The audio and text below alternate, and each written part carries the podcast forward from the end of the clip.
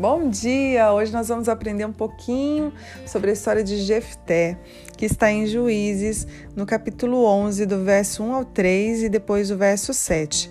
Jefté, o gileadita, era um guerreiro valente. Sua mãe era uma prostituta.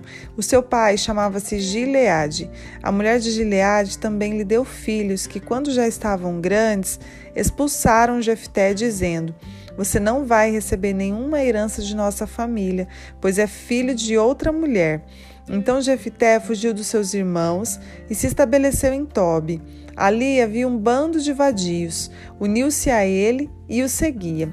Verso 7: Disse-lhes Jefté: Vocês não me odiavam e me expulsar, não me expulsaram da casa de meu pai? Por que me procuram agora quando estão em dificuldades? Olha só o que, que acontece, né, na vida de Jefté.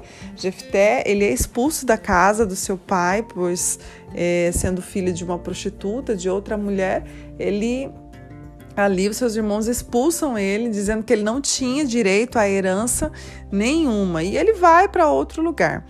E quando Israel entra em guerra contra os amonitas, eles lembram de Jefté, porque Jefté era um guerreiro valente, né? Então eles vão atrás de Jefté para que ele viesse a lutar por ele, sendo chefe, liderando, estando, né, é, é, liderando na autoridade ali deles. E eles aceitam tudo que Jefté fala.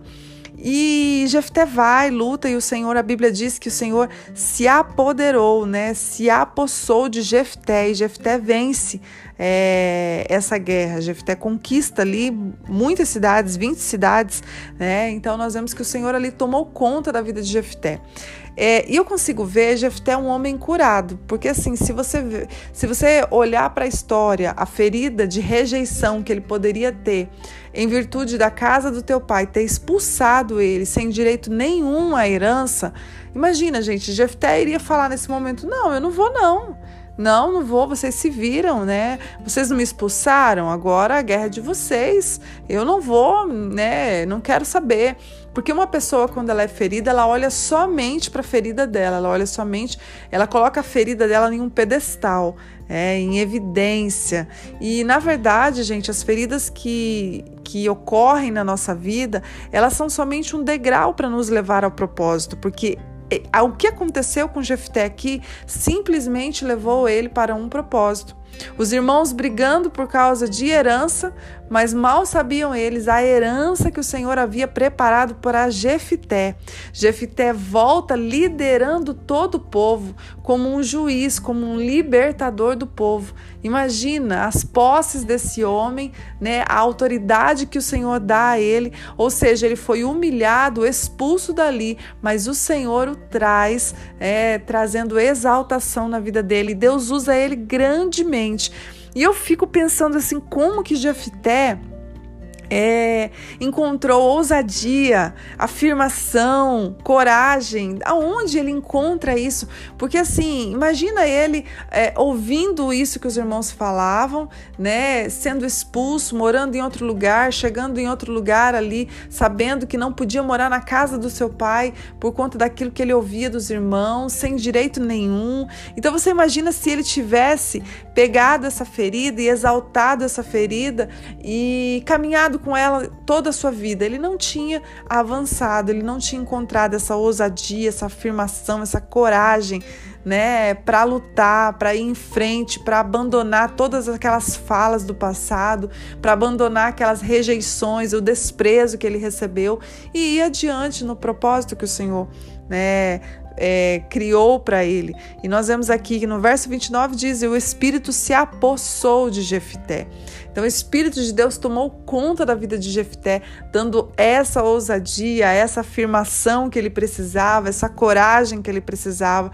Mas isso só foi possível porque Jefté é, conhecia esse Deus, sabia a quem servia. Então o Senhor, ele é poderoso para curar todas as nossas feridas. E entenda que a ferida de Jefté foi o que levou ele, foi o degrau para levar ele ao propósito. Né?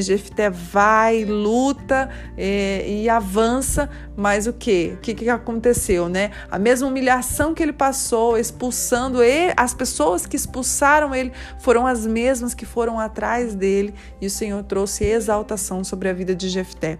Então nós, quando recebemos algumas palavras, né, nós quando recebemos essas, essas é, feridas de rejeições na nossa vida, nós precisamos entender que elas estão nos levando a um degrau, mas isso só é possível, gente, quando a gente decide perdoar, quando a gente decide viver uma vida com Deus, quando a gente decide estar com Deus, quando você decide realmente perdoar e avançar, porque pode ser as mesmas pessoas que te feriram, pode ser as mesmas que através da vida delas vai vir a exaltação sobre a sua vida e sobre a sua casa. Então esteja atento, né? Se permita ser curado, se permita que a palavra entre dentro do teu ser, que você venha olhar para essas feridas não como algo que dói, né? Peça para Deus trazer o bálsamo e venha ser curado isso para que você venha avançar e realmente tomar posse daquilo que o Senhor preparou para sua vida.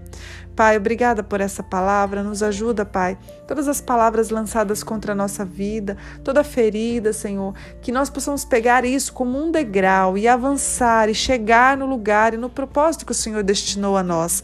Que possamos ser cheios do Teu Espírito, assim como Jefté foi, Pai. Cheios de ousadia, de afirmação, de coragem, para cumprir o nosso propósito. E assim como o Senhor usou grandemente a vida de Jefté, usa a nossa vida por onde nós formos. É o que eu te peço nesta manhã, em nome de Jesus. Amém. Deus abençoe o seu dia.